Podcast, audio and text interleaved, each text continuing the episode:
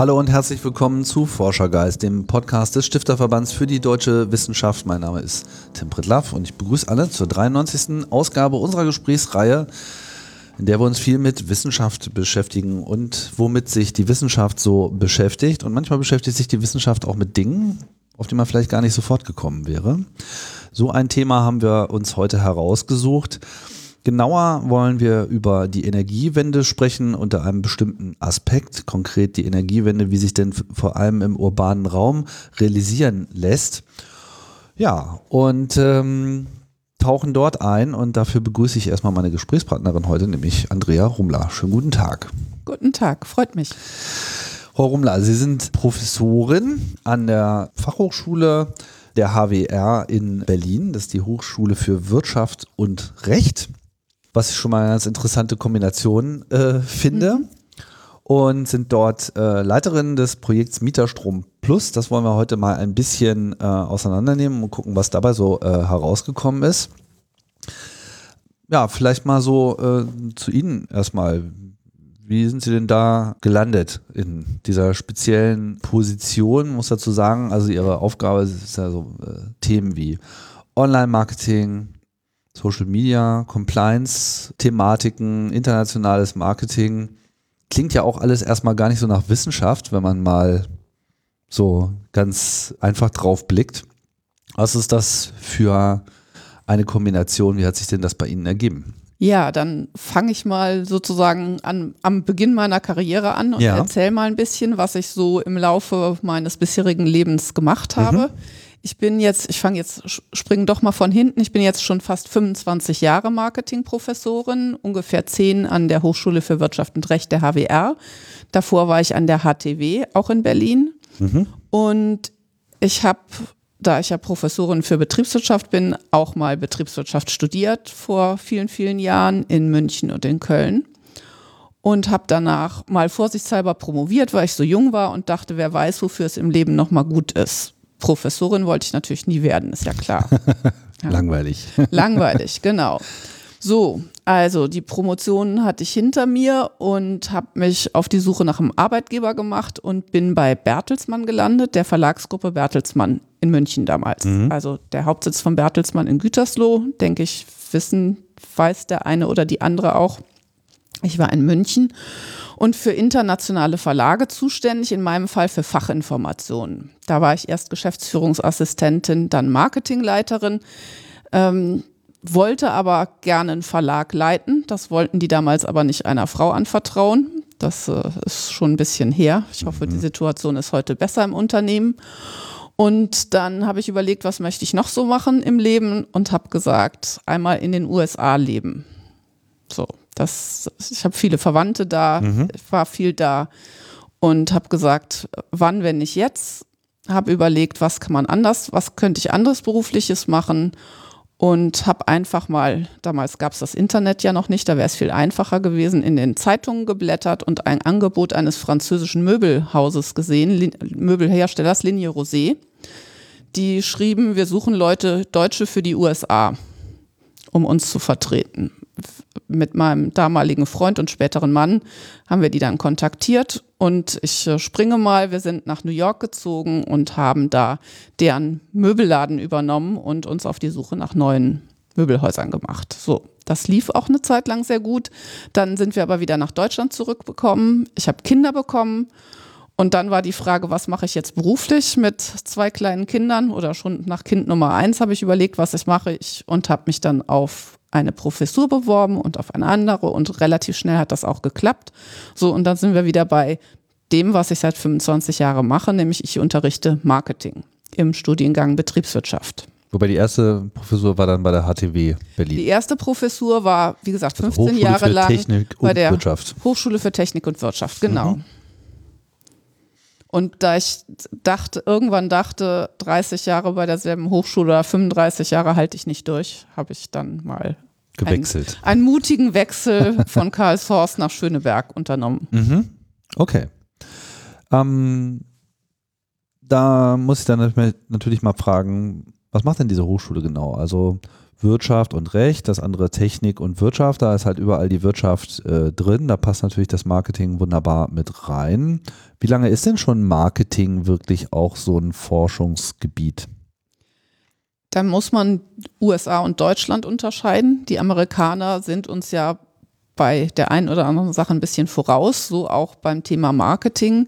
Da gibt es den Begriff eigentlich schon, naja, vielleicht nicht fast 100 Jahre, aber ich würde mal sagen, doch relativ schnell nach dem Zweiten Weltkrieg wurde das populärer. Ein paar Sachen, sowas wie Produktmanagement, sind eher mal Richtung 80 Jahre. In Deutschland hat das Marketing aber eigentlich erst in den 60er Jahren sozusagen gestartet und abgehoben und hieß damals auch meistens noch nicht Marketing, sondern Vertrieb. Und äh, noch in den 80er Jahren gab es eine Reihe großer deutscher Unternehmen, die sagten, sowas Böses wie Marketing brauchen wir gar nicht. Aber auch die haben heute Marketingabteilungen, in denen sich die Leute letztlich damit beschäftigen, was die Kunden denn gerne hätten. Mhm. Ändert sich jetzt so das die Diskussion in der Hinsicht. Also ich meine, USA, die haben ja ein ganz anderes Verhältnis zu ihrer Wirtschaft so. Also die Privatwirtschaft, das ist da irgendwie auch sehr viel mehr Teil der Kultur, habe ich immer so den Eindruck. Mhm. So dieses Wirtschafts durchzuführen, äh, selber wirtschaftlich zu denken, ist in gewisser Hinsicht so ein bisschen normal. Also so dieses äh, Scheitern auch als, als Option, so, während Deutschland ja immer sehr viel mehr von so einer von so einem Sicherheitsdenken vielleicht geleitet äh, ist und äh, sagen wir mal zum Beispiel universitäre Karrieren eher ähm, sozusagen gewürdigt werden, einen gewissen gesellschaftlichen Status haben, als das jetzt vielleicht mit so einem Start-up-Denken verknüpft ist. Das ändert sich sicherlich auch ein bisschen. Inwiefern hat das dann einen Einfluss auf so einen Forschungsbereich? um den Einfluss, ich, ich würde mal sagen, dadurch, dass die USA in dem Bereich tatsächlich anders ticken, wenn man mal ganz weit ausholt, würde ich sagen, ist das letztlich durch den Calvinismus geprägt, dass das Thema wirtschaftlicher Erfolg so wichtig ist in den USA. Also der American Dream heißt ja nicht, ich werde Beamter, sondern ich werde Multi, Multimillionär und äh, habe ein Unternehmen.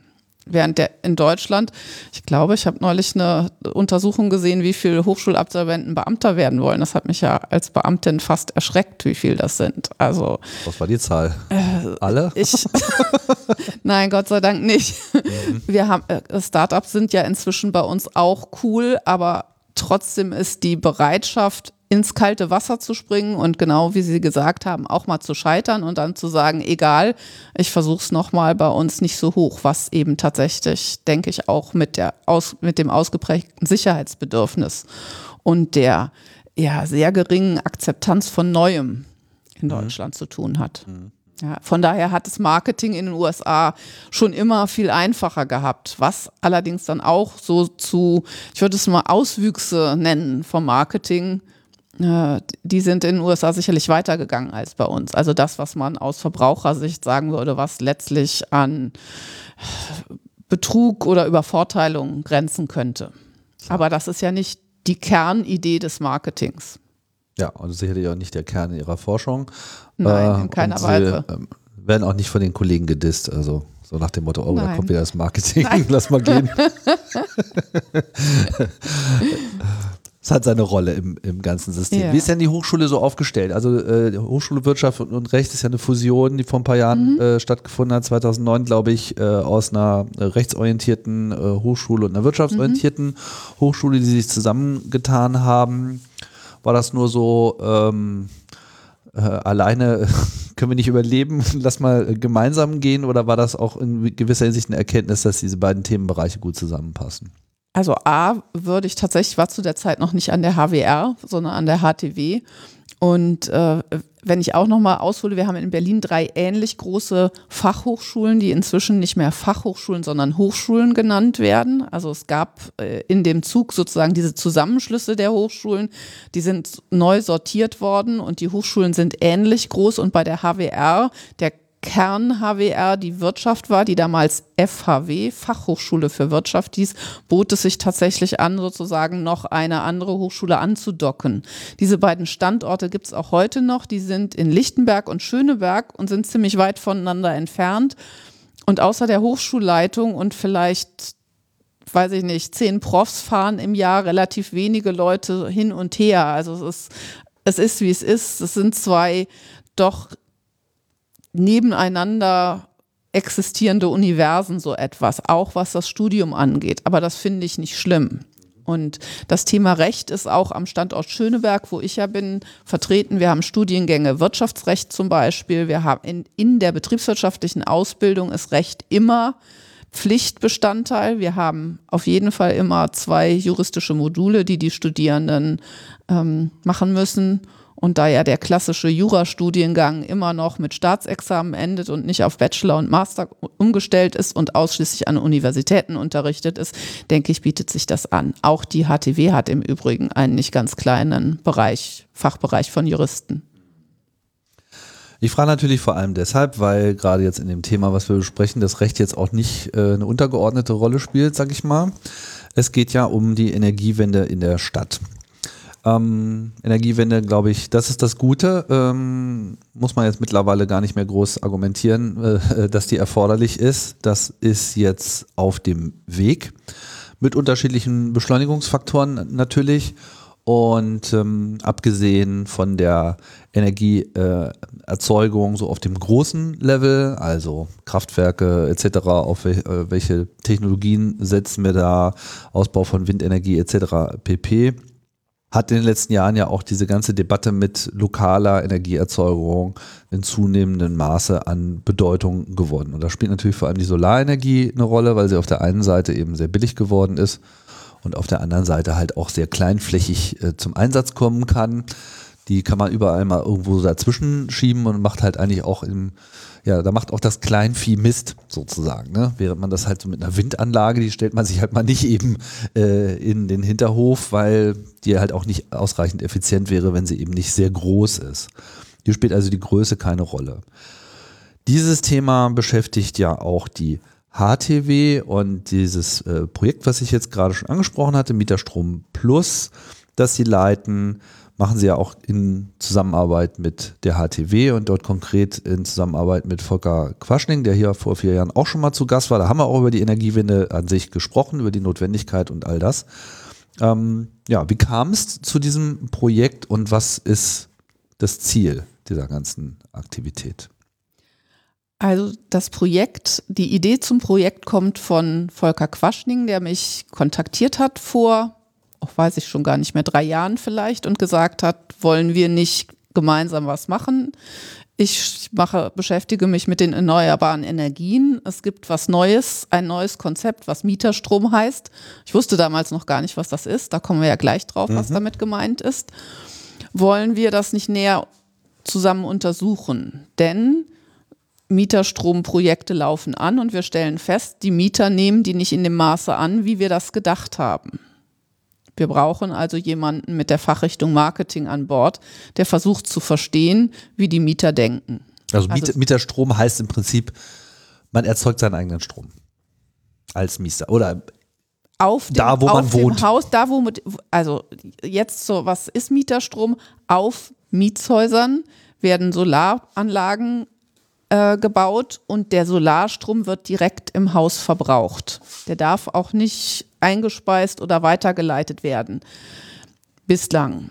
Ähm, das ist Mieterstrom. Und jemand, das natürlich stellt nicht jeder einzelne Mieter mal eben seine Solaranlage aufs Dach oder auf den Balkon, sondern das wird äh, von den Wohnungsbaugesellschaften und den Besitzern erstmal angestoßen und dann braucht man eine Betreibergesellschaft, also ein, jemanden, einen Stromanbieter. Unser, Forsch unser Projektpartner zum Beispiel sind die Berliner Stadtwerke, die eben eine ganze Reihe von Mieterstromprojekten in Berlin schon haben. Mhm. Okay. Und ähm, das lief also schon eine Weile an und dann hat man gemerkt, so, hm, will aber keiner haben. Keiner würde ich jetzt auch nicht sagen, aber auf jeden Fall blieb die Beteiligung der Mieter an den an den, am Mieterstromprojekt unter den Erwartungen, sagen wir mal so. Ja. Und bisher ist das ja so, es wird eine Anlage auf meinem Mietshaus gebaut und dann habe ich vielleicht, ich mache es ja jetzt mal ganz simpel, einen Zettel im Briefkasten mit, möchten Sie äh, auf Mieterstrom wechseln? So. Und die meisten Leute sehen den Zettel, legen ihn irgendwo hin und irgendwann landet er in den Papier, im Papierkorb. Und es war, wie gesagt, eine zähe Sache, die Mieter dazu zu bringen, sich daran zu beteiligen. Und auch die Stadtwerke wollten eben gerne wissen, was können wir machen, um mehr Mieter mit an Bord zu holen und auch ganz allgemein, wie sehen denn die Mieter überhaupt das Thema Mieterstrom? Finden die das gut, Solaranlagen auf dem Dach zu haben? Ja oder nein? Ich meine, wenn ich mir jetzt überlege, ich wäre jetzt ein Mieter in so einem großen äh, Mietshaus, also bin ich auch, aber vielleicht nicht so ganz im großen, wie jetzt äh, hier, glaube ich, im Fokus erstmal steht. Ähm, könnte es mir ja erstmal ziemlich egal sein als Mieter. Ähm, mir gehört ja das Haus nicht, ich habe da äh, eh nicht viel ähm, zu sagen. Ich muss eigentlich nur meine Miete zahlen und damit äh, hat sich das alles erledigt. Und wenn der Wasserhahn nicht funktioniert, so, dann rufe ich einen Vermieter an. So ist ja eigentlich eher eine Vermieter. Geschichte? Warum heißt es nicht Vermieterstrom Plus oder? Gute sind, Frage. Sind das nicht, sind das nicht die ersten äh, Ansprechpartner an der Stelle und können die nicht einfach entscheiden, was sie wollen? Inwiefern müssen denn, denn die Mieter überhaupt mitgenommen werden? Naja, wir haben ja in Deutschland äh, schon die, die rechtliche Situation auch, dass ich als Mieter aussuche, von wem ich meinen Strom beziehe. Richtig? Ja. Also Sie als Mieter, andere Mieter können sagen, ich äh, mache gar nichts, ich bin im Grundversorgungstarif, ich kümmere mich nicht drum oder ich suche im Internet oder sonst wo einen Anbieter, der preiswerter ist. Ich äh, lege Wert auf Ökostrom, beziehe den und eventuell, wenn ich in einem solchen Projekt wohne, kann ich auch den direkt auf dem Dach gewonnenen Strom beziehen. Das muss aber erstmal, dann muss ich eben erstmal einen Vermieter haben, der bereit ist, sich durch die bürokratischen, durch das bürokratische Dickicht, würde ich es mal nennen, was den Mieterstrom leider noch umgibt. Ich hoffe mal, dass die neue Regierung jetzt da äh, Schneisen reinschlägt, dass es einfacher ist, auch für die Betreiber das zu machen. Aber sobald der Vermieter das anbietet, haben dann die Mieter die Option und die können Ja oder Nein sagen. Ja, okay. Das äh, leuchtet natürlich ein, obwohl man sich irgendwie auch äh, in so einer idealen Welt vorstellen würde, so, naja, ich meine, wenn das, wenn das Haus selber sowieso schon Strom erzeugt, warum habe ich dann nicht einfach nur weniger Kosten und ziehe den Rest halt irgendwie aus dem Netz, was die eigene Anlage nicht schafft? So wäre ja eigentlich das Einfachste. Da müsste, müsste ich mich ja gar nicht groß zu äußern, weil es ja letzten Endes bedeutet, ich wohne da, ich miete da, ich beziehe da meinen Strom aus der Steckdose und wenn die Steckdose entscheidet, dass ja schon genug Strom äh, vor Ort ist, dann muss ich halt weniger bezahlen. das wäre sozusagen die, die ideale Welt, aber das ist halt rechtlich nicht so. Das ist, das springt gleich auf eine unserer Empfehlungen, also das, was wir äh, ehrlich gesagt nicht weiter überraschend rausgefunden haben. Das wäre die optimale Situation. Dazu müssten die rechtlichen Rahmenbedingungen aber erstmal geändert werden, dass wenn ich eine Mieterstromanlage habe im Haus, dass es erstmal der Normalfall ist, dass daher mein Strom kommt. Wenn ich, und dass ich sozusagen opt-out, nennt ich das, nur wenn ich das nicht möchte, ich dann zu jemand anderem wechsle. Aber das sozusagen eine Voreinstellung ist, wenn ich mich nicht weiter mit dem Thema beschäftigen will, und das ist ja gleich, wenn man sagt, wie tickt denn die Mieterin und der Mieter, ist das eine wichtige Sache. Die Leute haben viele andere Sachen um die Ohren und Strom ist jetzt nicht das aufregendste und sexieste Produkt, was wir so kennen, womit ich mich gerne und stundenlang beschäftige, sondern das ist sowas, muss ich eben machen, aber schön finde ich es nicht und ich kann es auch nicht anfassen und ich sehe, ich sehe auch keinen Unterschied, ich sehe keinen Unterschied zwischen Ökostrom oder Strom aus einem Atomkraftwerk. Also von daher ist die Bereitschaft der Leute, sich mit dem Thema zu beschäftigen, recht beschränkt. Mhm. Und je einfacher man es den Mietern macht, desto besser. Ja, das ist der alte Witz. Ne? Also, ja, mir ist es egal, äh, wo die anderen ihren Strom äh, herbeziehen. Meiner kommt aus der Steckdose. Ja. Ähm, da ist äh, sicherlich was dran und ähm, für manche spielt dann vielleicht halt auch nur der, ähm, der Preis letzten Endes eine Rolle. Für andere ist es halt äh, auch wichtiger zu wissen, wo es herkommt und das muss man in irgendeiner Form zusammenbringen. Aber vielleicht ordnen wir doch mal so ein bisschen die rechtliche Situation auch erstmal ein wenn ich jetzt äh, als Mieter vielleicht das mir durchaus wünschen würde, dass so etwas passiert, weil ich generell am Fortschreiten der Energiewende ein Interesse habe. Was ist denn jetzt quasi derzeit so der rechtliche Rahmen, in dem sich halt auch ein Vermieter letzten Endes oder ein, ein, ein Hauseigentümer letzten Endes äh, bewegt? Also was, was sind denn die Probleme? Was, was ist denn der Ausgangspunkt derzeit, an dem man startet? Wir machen mal die Perspektive der Einzel die einzelne Mieterin. Der Mieter möchte gerne eine Solaranlage auf dem Dach haben. Wäre der Ansprechpartner die Vermietungsgesellschaft oder vielleicht ja auch Einzelpersonen. Und die müssten sich, wie gesagt, äh, den, den, die Antragsbürokratie hinter sich bringen und einen Betreiberpartner finden. Das ist nicht das Problem. Also die Partner sind da. Das Problem, weshalb viele Vermieter, also es gibt zwei Probleme, weshalb die Vermieter und Vermieterinnen eher zögerlich sind. Das ist einmal das schon genannte Bürokratiethema und das zweite, dass es wirtschaftlich sehr grenzwertig ist. Also es ist schwer, die Anlage wirtschaftlich zu betreiben was eben unter anderem auch an dieser schon erwähnten Tatsache liegt, dass man im Vorhinein so schlecht abschätzen kann, wie viele Mieter sich tatsächlich für den Mieterstrom entscheiden. Wenn es da eine größere Sicherheit gäbe, denke ich, wäre das Projekt für die Vermieter auch deutlich attraktiver.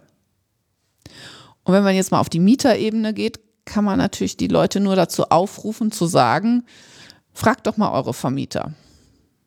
Es müssen im Übrigen, Sie hatten ja eben gesagt, große Häuser, es müssen gar nicht unbedingt so, muss, muss keine, so, so viele, weiß ich nicht, äh, Wolkenkratzer gibt es in Wohnen, Wolkenkratzer gibt es in Berlin ja nun wahrlich nicht. Nee, aber es ja? gibt natürlich Häuser, wo, was weiß ich, der, der Dachstuhl auch ausgebaut ist, von anderen ja, Mietern richtig. mitgenutzt wird, wo dann richtig. einfach auch gar nicht mehr so viel Dachfläche vielleicht da ist oder ja, so. Das, das, ist, das ist richtig. Und das Haus muss ja auch, also äh, baulich geeignet muss sein. Muss baulich geeignet sein. Wir müssen, wir müssen eine Dachausrichtung haben, die sich, die mit Solarstrom gut funktioniert. Also vielleicht eben nicht genau. alles nach Norden, nicht verschattet, was auch immer. Also es muss möglich sein.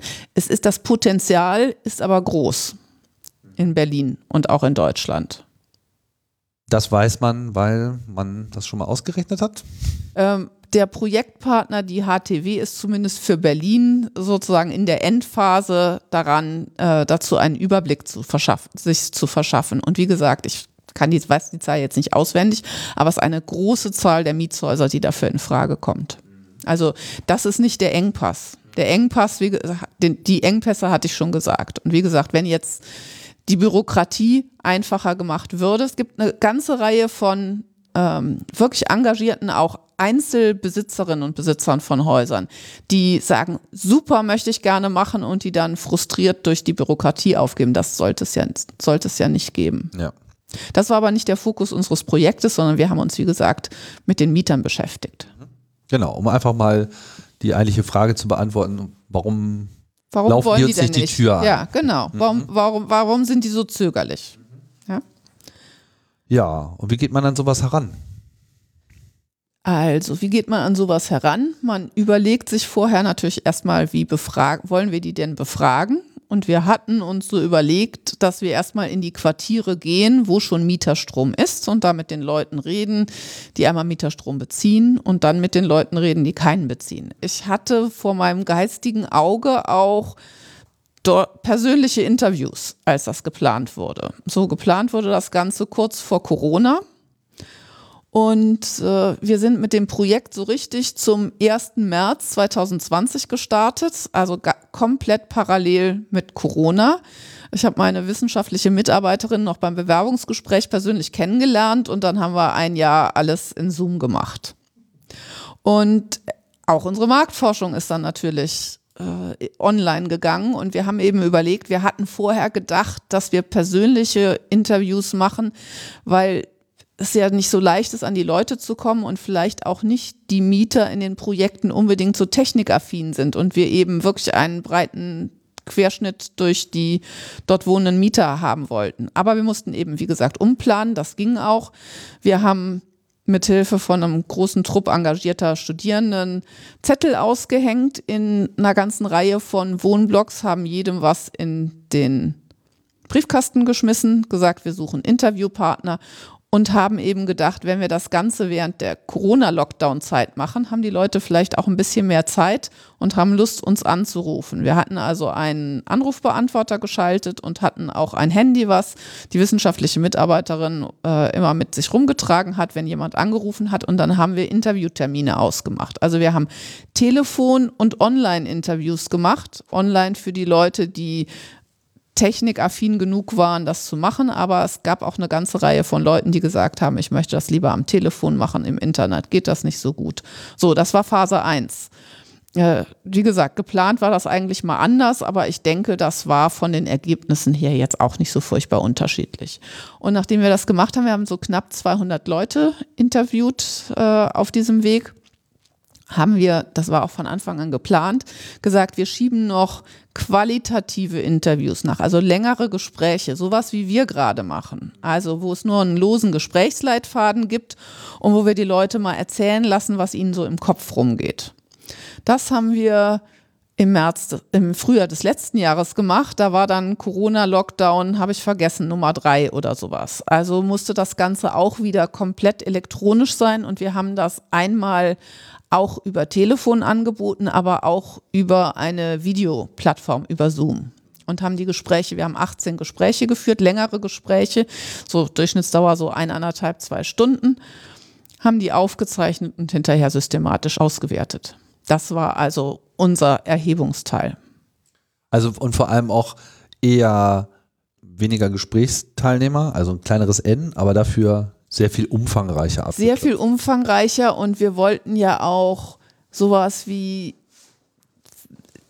Bedenken, äh, ja, verborgene Bedenken, Sachen, die den Leuten nicht gleich so in den Kopf kommen, äh, sondern die erst, wenn man ein bisschen weiter bohrt, dann rauskommen. Da kommt man mit so fünf ja? Multiple-Choice-Fragen nicht weit. Das geht, ne? das geht eben, wie gesagt, mit einer Online-Befragung, selbst wenn man die auch telefonisch parallel macht, geht das nicht. Ja, die, die Ergebnisse waren aber jetzt nicht überraschenderweise, gingen die in, die ähnlich, in eine ähnliche Richtung. Also die haben wir nur noch mal sozusagen zum Cross-Check genommen, um zu sehen, ob das auch die Ergebnisse, die wir aus der ersten Befragung hatten, ähm, tatsächlich dem Standhalten der zweiten Befragung. Und wir haben noch eine ganze Reihe von ausführlicheren Statements gefunden, weil wir wollen ja eigentlich, also unsere, meine persönliche, die, also der Part der Marketingleute in dem Projekt sozusagen, meine Ausgangshypothese war, es ist mehr die Kommunikation mit den Mietern, als dass es tatsächlich Bedenken zum Produkt Mieterstrom sind. Und das hat die Untersuchung deutlich bestätigt das war schon die erste Antwort auf meine Frage, die ich noch gerade einschieben wollte. Wie geht man denn da jetzt ran? Mal jetzt mal von der Wissenschaft her, von der, von der Methodik her. Man weiß, okay, wir werden jetzt nur so und so viele Gelegenheiten überhaupt haben, ein Gespräch zu führen. Dann investieren wir zwei, drei Stunden und äh, werden nochmal sehr viel mehr Stunden damit verbringen, die dann auch auszuwerten. Da ist es natürlich dann extrem wichtig, dass man auch vorher weiß, okay, was wollen wir eigentlich genau fragen? Ja, weil kann ja auch sein, dass man dann so am Ende feststellt, so, ja, hm, okay, die Hälfte der Fragen hätten wir uns sparen können, beziehungsweise da kriegen wir jetzt überhaupt gar keine nennenswerte Information raus. Oder noch schlimmer, äh, das hätten wir mal fragen sollen, haben wir aber jetzt nicht, jetzt stehen wir schön doof da. Wie, wie macht man das methodisch?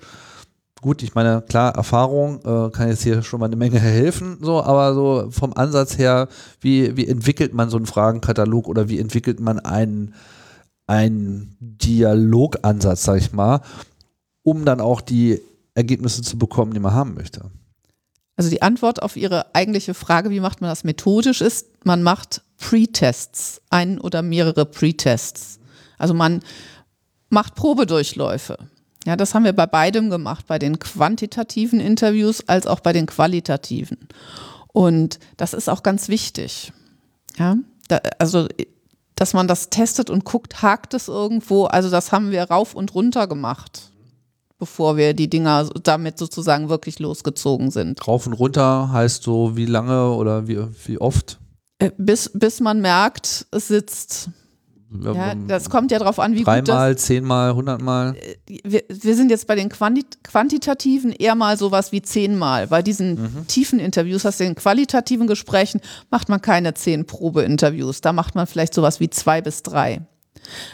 Es kommt aber ja, wie gesagt, auch darauf an, wie gut die Ausgangssachen sind, die man sich überlegt hat. Ich, es gibt noch eine methodische Antwort, was man macht. Also außer, dass man sagt, man testet vorher, wie gut das ist, was ich gemacht habe. Die zweite Antwort lautet, ich denke mir nicht alles alleine aus, sondern ich gucke, ob die Sachen, die ich fragen will, schon mal in woanders und in anderem Zusammenhang gefragt worden sind. Ich mache mal ein Beispiel. Also in unserer quantitativen Untersuchung der Online- und Telefonbefragung der ersten haben wir Skalen zur Messung vom Umweltbewusstsein benutzt. Die haben wir uns nicht selber ausgedacht, sondern die sind von anderen Wissenschaftlern entwickelt worden und auch geprüft worden, ob die, man muss ja auch gucken, wird überhaupt das gemessen, was wir messen wollen mit dem, was wir da machen. Also zum Beispiel das, das, das ähm, Item Umweltbewusstsein und haben, wie gesagt, solche Skalen eben übernommen und nicht selbst angefangen, äh, uns was auszudenken. Was fragt man da so? Wenn Sie jetzt hier mein Umweltbewusstsein mal abklopfen wollen würden, was wären, wären dann so die Fragen, wie man das rauskriegt? Ähm, ich weiß, also auswendig weiß ich die Items nicht, aber solche also, Sachen, äh, sowas wie Verhalten, äh, recyceln sie, machen sich Gedanken über die Umwelt, ist ihnen die Umwelt wichtig, äh, grundsätzlich wichtig, ähm, wollen sie aktiv dazu beitragen. Also da gibt es so eine Batterie, also so eine Liste von, von Statements, dann misst man eben, wie sehr die Leute zustimmen, von gar nicht zustimmen bis Stimme vollkommen überein. Und letztlich kann man damit eben auch, kann man dann einen Mittelwert daraus machen. Und ähm, wir haben ja Mieterstromkunden und Nichtkunden verglichen. Wir wollten ja wissen, wo ist der Unterschied und dann wollten wir auch wissen, was, was denken denn die Nichtkundinnen und Kunden und wie können wir die vielleicht, wie können wir die rüberholen. Und zum Beispiel war eins unserer Ergebnisse auch wieder nicht sehr überraschend. Die Leute, die jetzt schon Mieterstrom beziehen, haben ein deutlich höheres Umweltbewusstsein, wie gesagt, gemessen mit diesen Skalen, die ist in dem Fall vom Bundesumweltministerium mal entwickelt worden, als die Nichtbezieher. Nicht überraschend, klar, nicht, aber das ist ja eine Information, weil das heißt ja, ja dann, okay, ja. Äh, wir haben jetzt zumindest nicht gleich bei der ersten Frage äh, schon eine Situation, mit der wir gar nicht gerechnet haben. Ja, äh, ja. Und äh, was könnt ihr darauf hinweisen, ja. dass man einfach falsch misst? So. Ja, ja. Also alles andere wäre jetzt überraschend gewesen. Ja. Und vielleicht sage ich jetzt schon mal ein zweites Ergebnis und das finde ich ist eins der sehr erfreulichen Ergebnisse. Die Leute, die bisher nicht Mieterstrom beziehen, sind größtenteils stehen die sehr positiv dem Konzept gegenüber. Es ist gar nicht so, dass die sagen, das finden wir total doof und wir wollen keine Solarpanels auf dem Dach, sondern sowas wie zwei Drittel bis drei Viertel davon können sich entweder sehr gut oder zumindest so ein bisschen vorstellen, auch Mieterstrom zu beziehen. Es gibt nur eine ganz kleine von Gru Gruppe von Leuten, die sagt, das wollen wir nicht. Also Sie haben eigentlich das Tanzkostüm schon an, aber sind noch von jemandem gefragt worden, ob man auch tanzen möchte. Ja. Mhm. Verstehe. Ähm, ist, äh, man klingt immer so ein bisschen so einfach so, wir haben ein paar Fragen gestellt und dann gibt es so ein paar Antworten und dann misst man das irgendwie. Mh, hm, kann mir vorstellen, dass man mit so einer statistischen Auswertung auch eine ganze Menge Fehler machen kann. Da muss er sicherlich, also wie geht man da so ran? Also Eingabefehler schließe ich jetzt mal aus. Äh, wir, wir sagen mal, wir haben keine Eingabefehler gemacht. Wir haben äh, ja, man kann ja Auswertungsfehler machen. Ne? Man kann ja sozusagen auf, die falschen Schlüsse ziehen auf, oder. Ja, auf jeden Fall. Man kann ja auch die falschen statistischen Methoden verwenden. Genau. Ähm, für etwas. Ja, wie schließen wir das aus? Wie schließt man das grundsätzlich aus? Mit dem Viel-Augen-Prinzip. Ja, äh, dass viele Leute drauf gucken und man miteinander redet, welche Auswertungen werden gemacht und dass man bestimmte Sachen testet, dass man guckt, ist das auch signifikant, was wir da rausbekommen haben. Das haben wir natürlich. Also worüber, das, worüber wir gerade jetzt geredet haben, Mieterstromkunden haben ein höheres Umweltbewusstsein als Nicht-Mieterstromkunden. Das ist ein signifikantes Ergebnis. Also das haben wir mit den geeigneten statistischen Tests überprüft und nicht einen simplen Mittelwertvergleich gemacht. Mhm.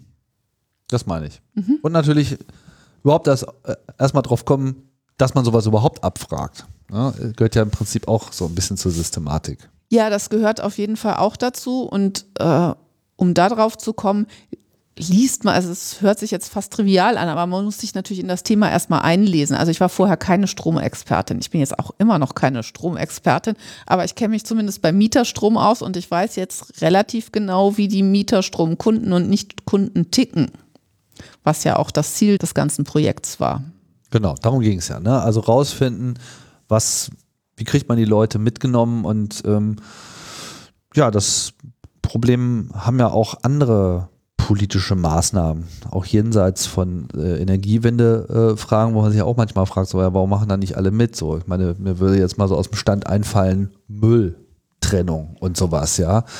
Äh, ich muss mir immer nur den Zustand irgendwie unserer Mülltonnen an, anschauen, was wo drin ist. Da denke ich mir auch mal so, könnte man vielleicht auch mal so eine Befragung machen, um mal so rauszukriegen, wie macht man eigentlich die Ansprache so, dass das auch funktioniert, dass irgendwie nicht das Plastik in der Biotonne und das Bio äh, in was weiß ich und was ist eine Mehrwerttonne, ja? Also ich stehe da ja auch selber manchmal davor und denke mir so, bin ich jetzt eigentlich blöd oder wird nur falsch mit mir geredet? So, das, das ist so äh, ein generelles Problem, glaube ich, was durchaus ähm, überdacht gehört. Na gut.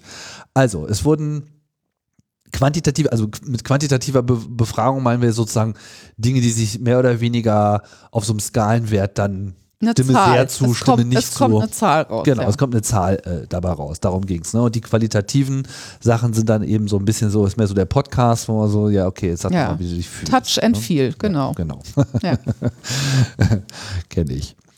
Okay, das heißt, ähm, nachdem man sich das alles äh, zurechtgelegt hat und dann diese Befragung äh, gemacht hat, äh, also erst kam, wie ist das gelaufen? Also man hat mit jedem sowohl das eine als auch das andere gemacht oder man hat erstmal das Quantitative gemacht? Wir haben erst quantitativ und ein Jahr später qualitativ. Ah, okay. Mhm.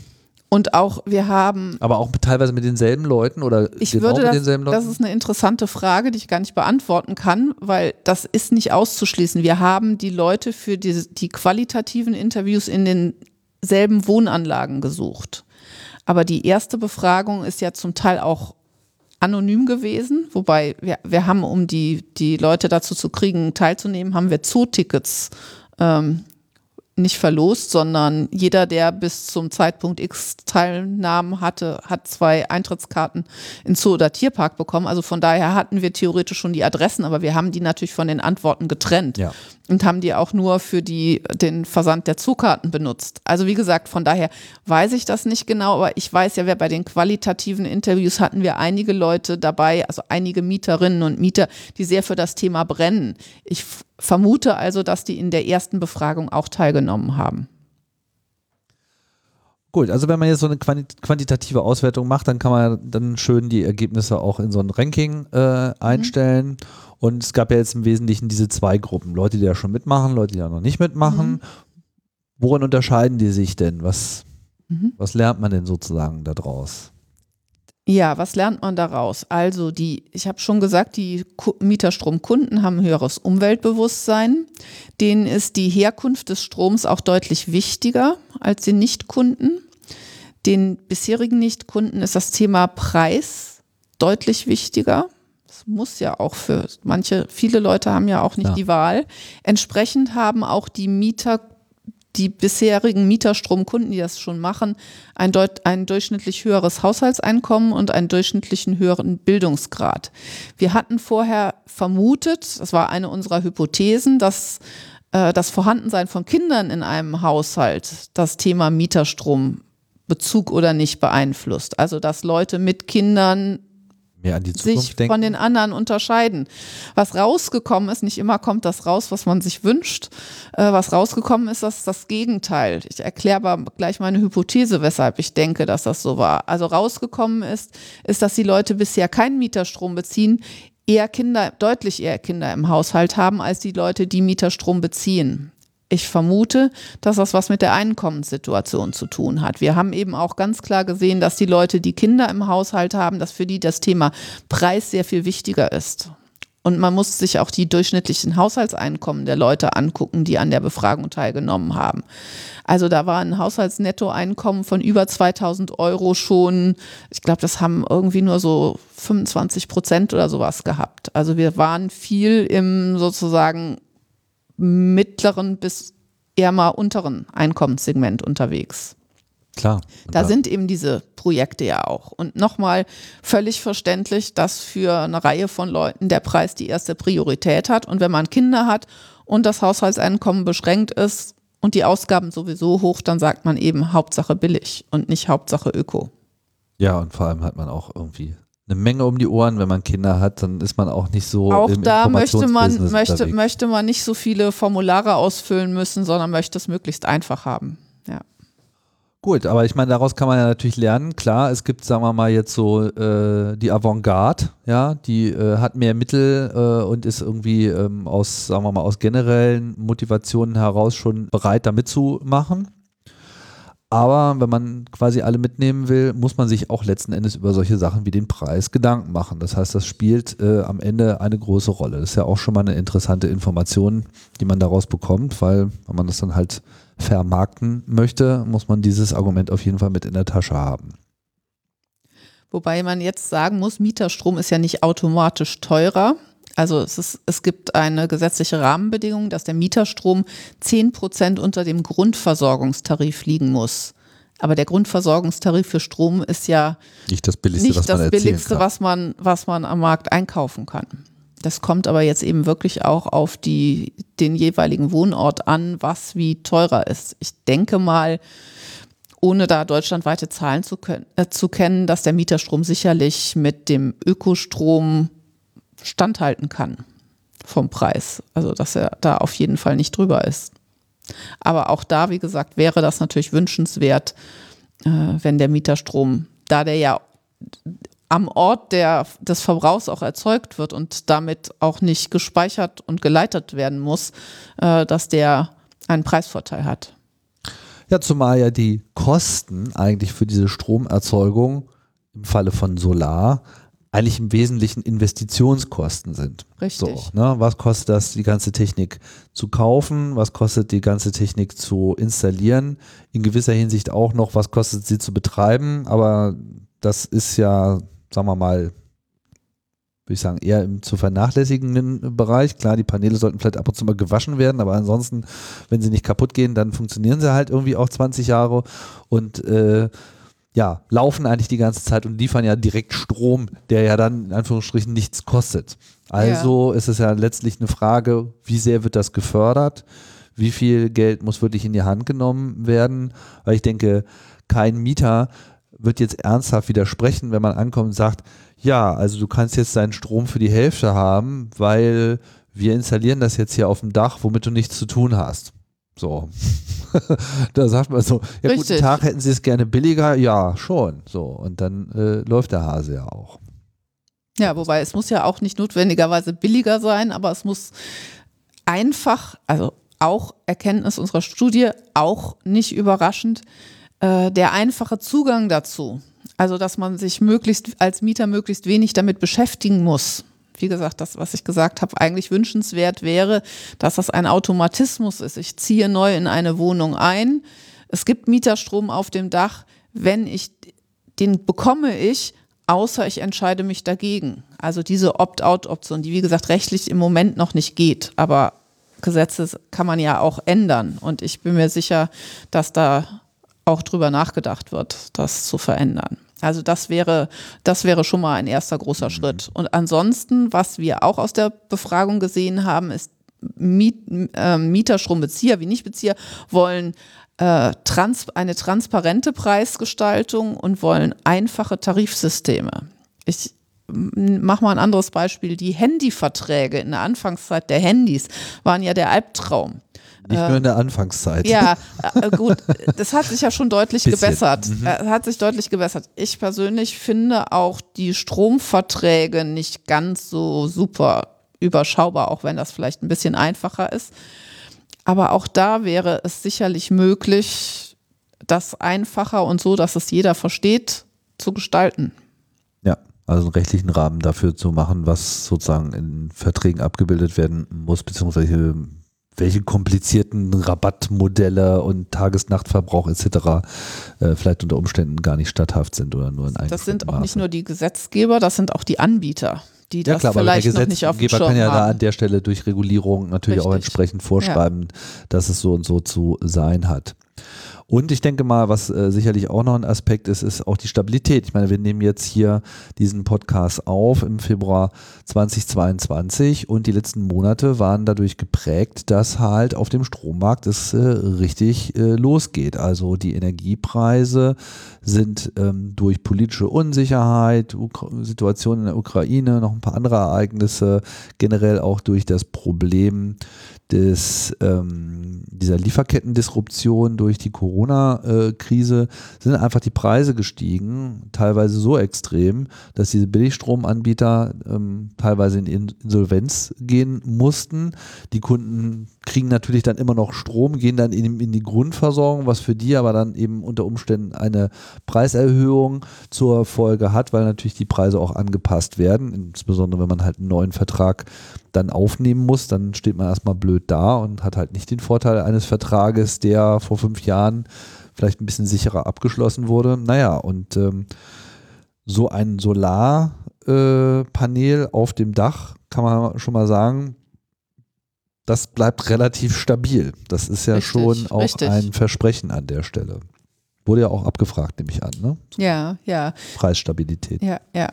Äh, wobei man auch natürlich der Fairness halber dazu sagen muss, nicht der gesamte Strombedarf von so einem Mietshaus kann im Laufe des Jahres mit dem Solarstrom vom Dach ähm, betrieben werden ich muss auch Strom zukaufen für Monate wie wir gucken aus dem Fenster, gerade scheint ein bisschen die Sonne, aber so sehr viel hat sie in den letzten Wochen nicht geschienen für die Zeit, wo die Sonne einfach nicht scheint. Also es muss Strom dazu gekauft werden. Der unterliegt tatsächlich den Schwankungen des Strommarktes, die wir wie gesagt ja gerade erleben ähm, in dieser Zeit. Aber der Mieterstrom ist deutlich preis, preisstabiler und von daher vermute ich mal, dass jetzt gute Zeiten sind, um Mieterstromverträge abzuschließen. Sie hatten ja anfangs erwähnt, dass es hier vor allem jetzt erstmal um den lokalen Verbrauch geht, aber nicht um die Einspeisung. Aber gerade unter diesem Gesichtspunkt der Stromstabilität, ich meine, Mieter, wann sind die halt nicht da? Tagsüber. Dann sind sie irgendwie arbeiten oder haben andere Dinge äh, zu tun, beziehungsweise man verbraucht vielleicht auch einfach nicht so viel Strom, weil eigentlich kommt der Stromverbrauch halt nachts, wenn man das Licht einschaltet, wenn man wieder nach Hause kommt, etc. pp. Das heißt, das ist ja eigentlich so ein bisschen ein Problem. Sprich, so eine Solaranlage funktioniert fürs eigene Haus eigentlich nur in dem Moment, wo man dann entweder ein großes Speichersystem hat oder zumindest mit Strom, der in dem Moment, wo er erzeugt wird, äh, nicht gebraucht wird, dass man den halt wieder einspeist. Ja. Also inwiefern ist denn das jetzt Teil des Mixes? Äh, oder wurde das gänzlich ausgeschlossen? Oder muss das, ist das, ist das rechtlich derzeit gar nicht möglich? Bei Mieterstrom, ähm, ich meine, dass Mieterstrom inzwischen, äh, also e, erst war Mieterstrom beschränkt wirklich auf die Anla auf das Haus, auf dem die Anlage ist. Und ich meine, man kann inzwischen innerhalb einer Mietanlage umleiten, aber das hilft ja auch nichts, wenn, wie Sie beschreiben, die Leute weg sind und erst abends den Strom verbrauchen. Ähm, letztlich ist die Frage, wann gibt es die Speichersysteme, die bezahlbar sind und die dann helfen, ja, diesen, diesen sozusagen Entstehungs- und Verwendungsgap zu überbrücken. Ja, oder halt eben auch äh, losgelöst von einem einzelnen Mietobjekt ja, hin richtig. zu einem ganzen Block oder Stadtteil oder was auch immer ja, äh, an ja, der Stelle vielleicht auch einen zentralen Speicher zu benutzen, mhm. würde ja äh, eigentlich mhm. ganz sinnvoll sein. So wie es jetzt Parkhäuser gibt, könnte man ja auch mal nicht nur Autos äh, speichern, sondern irgendwo halt auch einfach mal so eine ja, Stadtteil äh, Speicherstelle vornehmen und wenn halt überall so Solar äh, rumhängt und tagsüber wird das eben nicht verbraucht, naja, dann speichert man es dann halt da rein und bezieht eben den Strom mhm. von 100 Meter um die Ecke, sag ich mal. Ne? Aber das war jetzt nicht im Fokus. Ne? Nee, und wie gesagt, noch sind die rechtlichen Rahmenbedingungen dafür auch nicht da, aber das wäre auf jeden Fall wünschenswert. Ähm, Gab es denn auch Leute, die gesagt haben, so ja, nö, Mieterstrom will ich nicht haben, kommt mir nicht ins Haus? Ja, gab's, aber wie gesagt, wir waren überrascht, wie wenig das waren. Ähm, Was gibt es da für Argumente? Gibt es da welche? Das Thema Preis hatten wir ja schon. Ja. Und dann gibt es noch eins, das haben wir noch gar nicht diskutiert. Wir haben festgestellt, wir haben ja eben schon gesagt, die Deutschen sind so vorsichtig und sicherheitsbedacht auch bei dem Thema. Wir haben, ich meine, bei 9 Prozent der Leute Sicherheitsbedenken gehört. Also die gute Nachricht ist, 91 Prozent der Befragten hatten keine Sicherheitsbedenken, aber immerhin. Ja. Fast 10 Prozent hatten Angst, dass sich das vielleicht mal entzünden könnte oder irgendwas anderes passiert. Also ich persönlich bin auf die Idee noch nie gekommen. Ich wäre jetzt auch bei den 91 Prozent, aber die Leute gibt's auch. Und die muss ich, denen muss ich das ja, also nochmal, wir glauben, wir sind der festen Überzeugung, dass es ein Kommunikationsproblem ist mit dem Mieterstrom. Also dass man, dass man sehr viel mehr Leute mit ins Boot holen könnte, wenn anders kommuniziert würde. Und das, das heißt natürlich auch, dass ich die Leute, die solche Sicherheitsbedenken habe, irgendwo abhole. Ja. Jetzt ähm, ist natürlich die Frage, gut, was, wie kann man, wie kann man das Ganze noch schmackhaft äh, machen? Also glaube, dieses reine Strom liefern und ein bisschen weniger bezahlen, das ist so ein Aspekt. Ein anderer Aspekt war ja dann auch noch, was, was kann man quasi dann noch so drumherum bauen? Was für zusätzliche Dienstleistungen wären vielleicht noch sinnvoll? Ich denke, man muss ja auch kreativ sein, ähm, in dem, was mit Strom sich alles noch so machen lässt.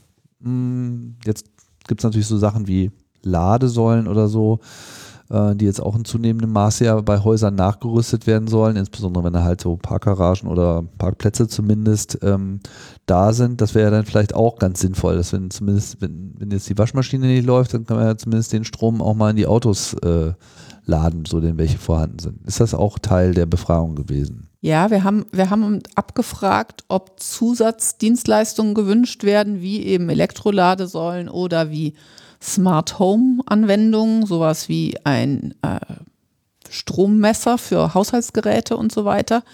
So gute 30 Prozent fanden das interessant. Das Welchen jetzt, Teil davon? Ja, die Ladesäulen? In, in der Reihenfolge, ja, die Ladesäulen äh, und, und die Smart Home Anwendungen.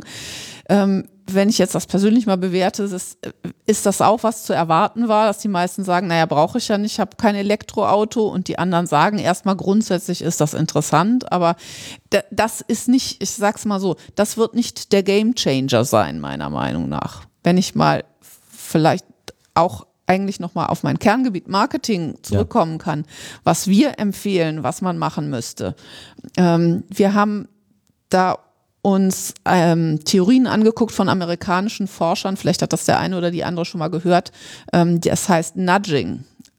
Also to nudge, ähm, wie kann ich jemanden anstupsen, etwas zu tun? Also wie schaffe ich es, Verhaltensänderungen, sowas wie die Mülltrennung, die wir eben besprochen haben. Wie schaffe ich es, meine Nachbarn dazu zu bringen, dass sie nicht immer alles in, äh, in die eine Tonne kippen, sondern, sondern sie die 30 Sekunden nehmen und die Sachen mal aufteilen. Also wie gesagt, da gibt's sehr interessante Theorien zu, die sich auch, die auch schon in der Praxis sehr erfolgreich angewendet worden sind. Und ich mache mal ein Beispiel, etwas, was wahrscheinlich fast alle von unseren Zuhörern schon mal gesehen haben. Wenn im Hotel irgendwo ein Schild steht mit bitte äh, tun Sie dieses Handtuch nicht äh, gleich auf den Boden, sondern be mhm. benutzen Sie es, solange es geht und erst legen Sie es erst auf den Boden, wenn es gewechselt werden soll.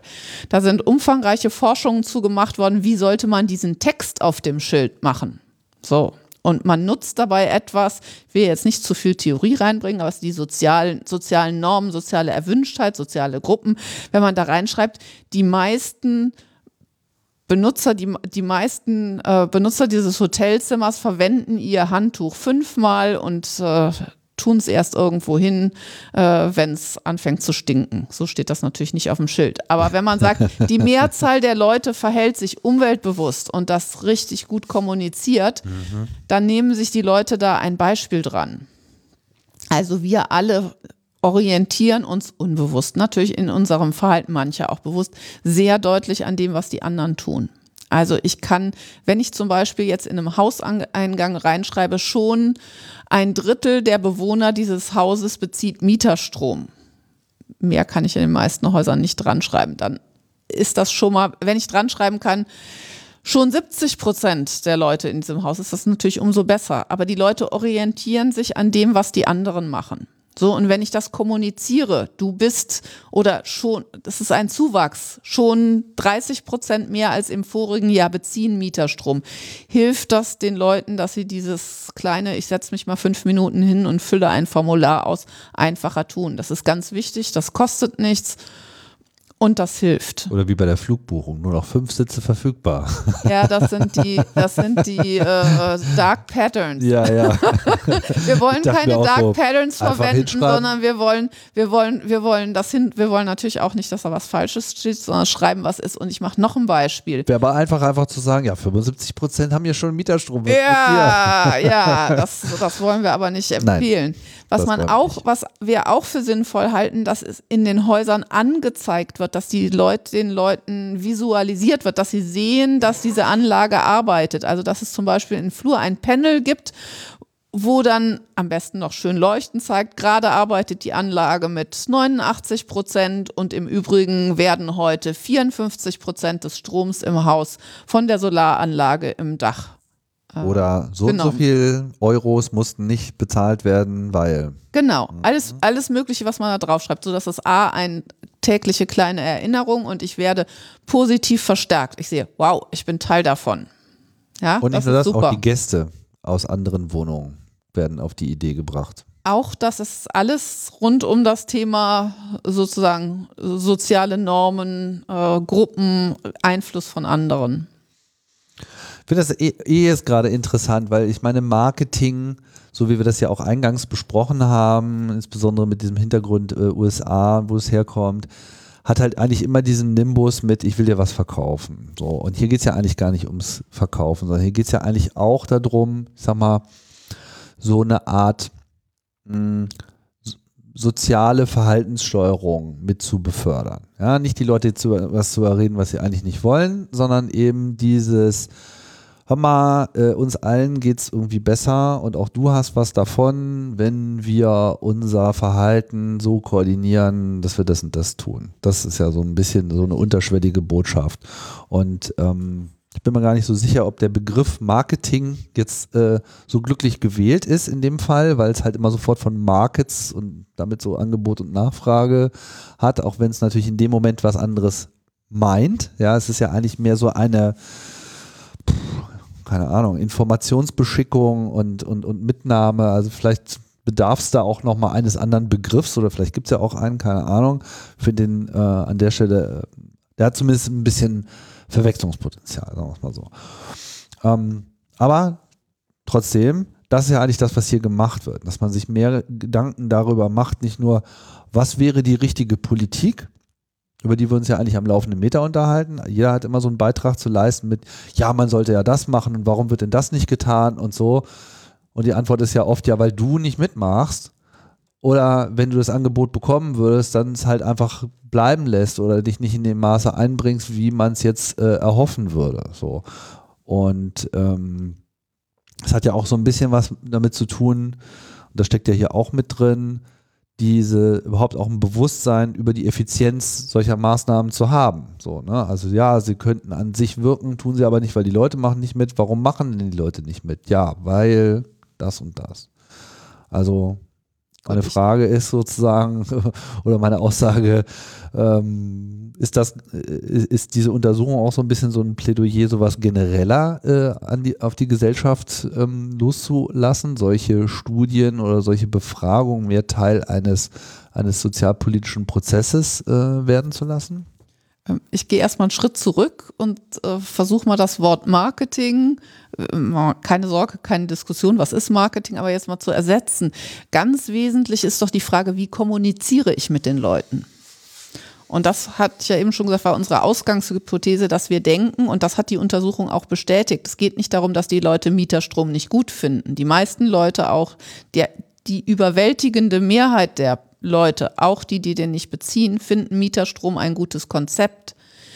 Aber sie beziehen ihn nicht, weil die Gründe haben wir schon genannt, äh, vom Preis bis zur Bequemlichkeit, uns aber auch, weil die Kommunikation noch verbesserungsfähig wäre. Und das ist das, woran wir arbeiten wollten und wir sind auch gerade dabei, ein Folgeprojekt zu, beant zu beantragen, wo wir sowas überprüfen wollen. Wir wollen eine Wohnanlage nehmen und sozusagen die Hälfte der Häuser mit unserer Kommunikation ausrüsten, so wie wir die machen würden.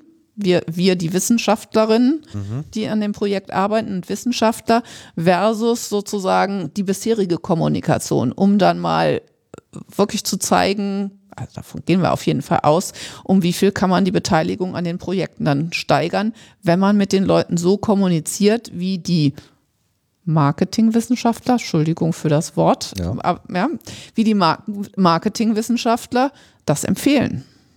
Also so ein AB-Test sozusagen, ganz klassisch. Ja, Mhm. ja. So, was war nochmal die zweite Frage? Ja, inwiefern das, also auch wenn es jetzt vielleicht kein tolleres Wort gibt und, oder es vielleicht auch egal ist, also ich wollte das ja jetzt nicht schlecht reden, ich wollte nur sagen, es ist ja in der Wahrnehmung so, dass es sich hier so um ein marktwirtschaftliches, privatwirtschaftliches Instrument handelt ne? und nicht unbedingt jetzt eine wissenschaftliche Methode. Es ist ja, ist ja aber ja hier an dieser Stelle ganz konkret ja äh, benutzt wird, um eben politisch etwas zu ändern oder, oder sagen wir mal gesellschaftspolitisch Ja. äh, etwas zu ändern. Verhaltensänderungen zu äh, fördern, wo man einfach sieht, naja, wäre halt für alle besser, wenn man das tun würde. Warum tun es denn nicht alle? Aha, es sind ja gar nicht alle dagegen, sondern es fehlen einfach nur ganz kleine Schubser, ne? Ja, diese Nudger ja. sozusagen. Ne? Man muss eigentlich nur äh, hier und da was machen und das ist ja dann auch äh, oft auch sehr viel Energie, äh, weniger e- energieintensiv, das zu tun, ist mal im wahrsten Sinne des Wortes. Ja, man könnte also mit relativ kleinen begleitenden Maßnahmen Leute dazu bringen, dass man eben auch dass andere Dinge sich überhaupt erst lohnen, losgetreten werden können, Förderung auch Sinn machen, äh, besser akzeptiert werden. Wir haben ja gerade in diesem Energiebereich oft auch diesen Fall, ja, okay, wir haben jetzt hier so ein neues Förderprojekt aufgesetzt, so, hat aber keiner bezogen. So, ne? Oder äh, auch in der Corona-Pandemie, so, ja, alle Schulen können sich jetzt irgendwie Filteranlagen bestellen, macht aber dann keiner. Ja, warum denn nicht? Ja, weil Bürokratie, Aufwand, Zeit, falsch verstanden, keine Ahnung, irgendwas, so, ja, und man weiß dann halt gar nicht, ja, warum denn nicht? Die Politik kommt dann halt schnell so und sagt so, ja, wird ja keiner haben und so weiter, braucht man nicht mehr zu machen, obwohl es vielleicht einfach nur so ein reines Prozessmanagement am Ende ist, aber keiner dann sich die Zeit nimmt, wirklich, wirklich mal anzuschauen, ja, warum denn eigentlich nicht? Gut, jetzt werde ich mal sozusagen fast philosophisch und sage, das ist ein Problem, was die Politik schon lange hat, dass sie eigentlich letztlich gar nicht richtig kommuniziert hat äh, mit den Bürgern. Es gibt aber auch Leute, die, es ist ja jetzt nicht neu, äh, das Problem, und es gibt auch schon Politiker, die das erkannt haben, aber es ist eben ein längerer Prozess und ja klar, äh, nur, und das können natürlich auch nicht die Wissenschaftler alleine lösen, überhaupt nicht. Das erfordert in der Tat eben eine Umgestaltung von Prozessen. Sowas wie Bürgerräte zu bestimmten Themen zum Beispiel. Ja. Aber wie gesagt, verlässt jetzt das Mieterstromthema und, und verlässt auch sozusagen unseren, unseren kleinen Beitrag zu dem Thema. Unser kleiner Beitrag zu dem Thema ist, wie gesagt, zu sagen, ändert ein bisschen an der Kommunikation und wir vermuten ganz stark, dass das deutliche Auswirkungen haben könnte. Aber eben auch der Aufruf an die Politik ändert die Rahmenbedingungen und baut gefälligst diese völlig überbordende Bürokratie ab. Über die wir jetzt noch gar nicht so viel ges gesprochen haben, inwiefern die eigentlich jetzt das äh, Problem ist. Sagen wir mal, so ein Haus ähm, hat also jetzt äh, nur voll motivierte Mieter, die sagen, ja, Mieterstrom, warum, warum nicht gestern äh, schon? Ich bin dabei. 100 Prozent aller Mieter in so einem Haus wollen das haben. Der Vermieter sagt, ja, top, spitze, machen wir sofort. Äh, und dann? Ich kann leider den bürokratischen Prozess gar nicht beschreiben, weil ich das Vergnügen noch nicht hatte, Aber er das beantragen komplex. zu muss. Aber er ist komplex und wir haben, als während das Projekt lief und ebenso an der einen oder anderen Stelle darüber berichtet wurde, lange E-Mails von Hausbesitzern bekommen, also von Privatpersonen, jetzt weniger von Wohnungsbaugesellschaften, von Privatpersonen, die sagten, wir würden das auch so gerne machen und wir sind so frustriert über die Bürokratie oder wir haben es gemacht und wir haben es bitterlich bereut. Bitte sorgt dafür, dass das auch an die Politik dringt. Unsere Bedenken. Das kann einfach nicht sein. Und das sind ja Sachen, die man dann vorher unterschätzt. Also es ist wie gesagt auch der wohlmeinende Vermieter, der sagt, ich möchte die Energiewende unterstützen, ich möchte da was tun, ich bin auch bereit, mich damit zu beschäftigen, aber der dann irgendwann nur noch entnervt ist oder die. Ich frage mich gerade, ob das nicht äh, dann auch schon wieder äh, ein interessanter Ansatz wäre für noch weitergehende interdisziplinäre äh, Forschung bis hin in die Politikwissenschaft hinein vielleicht, ähm, um dann äh, auch sozusagen auch diese Empfehlungskaskade bis eben auch in diesen bürokratischen Prozess äh, zurückschwappen zu lassen. So zur Optimierung. Also äh, da ist überhaupt nichts gegen zu sagen. Auf gar keinen Fall. Das denke ich auch, das wäre sinnvoll. Mhm. Insofern könnten ja Folgeprojekte sich dann auch noch äh, ganz anders gestalten. ich weiß nicht, ob man so breit denkt. So, ich meine, war ja am Anfang schon so ein bisschen meine äh, Vermutung, ja, okay, Wirtschaft, Recht und so passt ja alles ganz gut äh, zusammen, dass man sowas halt auch breiter aufstellt. Ich meine, in gewisser Hinsicht war das ja hier dann noch eine sehr scharfkantige Aufgabe, ja, in mhm. Zusammenarbeit eben mit der HTW, die dann eben auch konkret diesen ganzen solartechnischen, konkreten technisch gesteuerten Bereich äh, abdeckt, eine gute Kooperation, aber grundsätzlich kann man sich ja auch solche Wissenschaftsprojekte äh, vorstellen, die dann eben noch größeres Empfehlungspaket am Ende ja auch äh, liefern können. Sozusagen. Der jeden Fall. Und noch schöner wäre es, wenn es umgesetzt würde. Ja. Ja. ja. Haben wir denn jetzt schon alle Aspekte abgedeckt. Also Anschlussprojekt hatten Sie ja schon äh, mhm. erwähnt, soll äh, genau. kommen, aber ist jetzt sozusagen noch nicht beschlossene Sache. Ja, wir müssen das, wir sind dabei, das, das zu beantragen. Die Institution, die uns gefördert hat, haben wir noch gar nicht drüber geredet. Ist, es gibt in Berlin ein Institut für angewandte Forschung, was eben solche Projekte mitfinanziert. Äh, die haben uns sehr geholfen. Bei denen wollen wir, wie gesagt, das Folgeprojekt auf jeden Fall beantragen. Und wie gesagt, wir fänden das toll, wenn wir das auch überprüfen können, ob das, was wir rausgefunden haben, auch tatsächlich so funktioniert. Und wir haben im Herbst letzten Jahres eine größere Online-Veranstaltung gehabt mit unseren Projektpartnern, da waren eine Reihe von Beteiligten drin, aber auch eine Reihe von Wohnungsbaugesellschaften, die sich dazugeschaltet haben. Also es war gar nicht so klein und die haben einen halben Tag sehr intensiv sich die Ergebnisse angehört und darüber diskutiert, wie sie das in ihren Projekten umsetzen können. Also wir möchten das, wir möchten das gewonnene Wissen, was wir jetzt haben, auch gerne an die Praxis weitergeben.